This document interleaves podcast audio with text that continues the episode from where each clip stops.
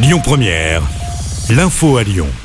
Bonjour à toutes et à tous. Dans l'actualité, Gérald Darmanin en visite à Lyon aujourd'hui. Le ministre de l'Intérieur a rencontré le préfet et des commissaires de police. Il a également rencontré en tête à tête le maire de Lyon, Grégory Doucet, à l'hôtel de ville pour parler de sécurité et notamment des caméras de surveillance. Une visite qui intervient un peu plus d'un mois après l'agression de trois policiers dans le quartier de la Guillotière. Des centaines de personnes ont passé la nuit devant Buckingham Palace pour rendre hommage à la reine Elisabeth II décédée hier après-midi en Écosse. 96 coups de canon vont être tirés à Londres en début d'après-midi. Une dizaine de jours de deuil national débute en Grande-Bretagne.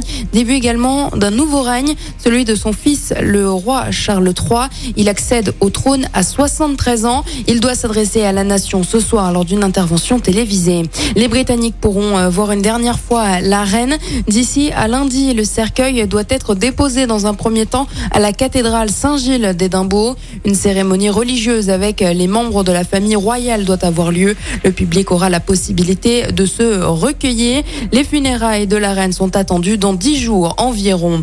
Aujourd'hui, le réseau de transport en commun lyonnais est en grève. Les lignes affectées sont les trams T1 et T5. Leurs fréquences seront allégées. Comptez en moyenne un tramway toutes les 10-15 minutes. Certains bus sont également impactés. En revanche, pas d'impact sur le trafic des métros.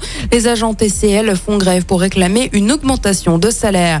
Et à Lyon, ce grave accident de la route la nuit dernière dans le 7e arrondissement de Lyon. Une voiture accidentée a été retrouvée sur l'avenue Jean Jaurès. Quatre personnes ont été blessées, dont deux ont été prises en charge en urgence absolue.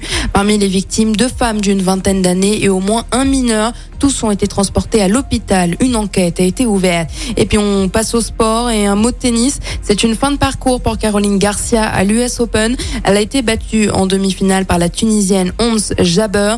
Score final 6-1, 6-3 en un peu plus d'une heure de jeu. Écoutez votre radio Lyon Première en direct sur l'application Lyon Première, lyonpremière.fr et bien sûr à Lyon sur 90.2 FM et en DAB+. Lyon Première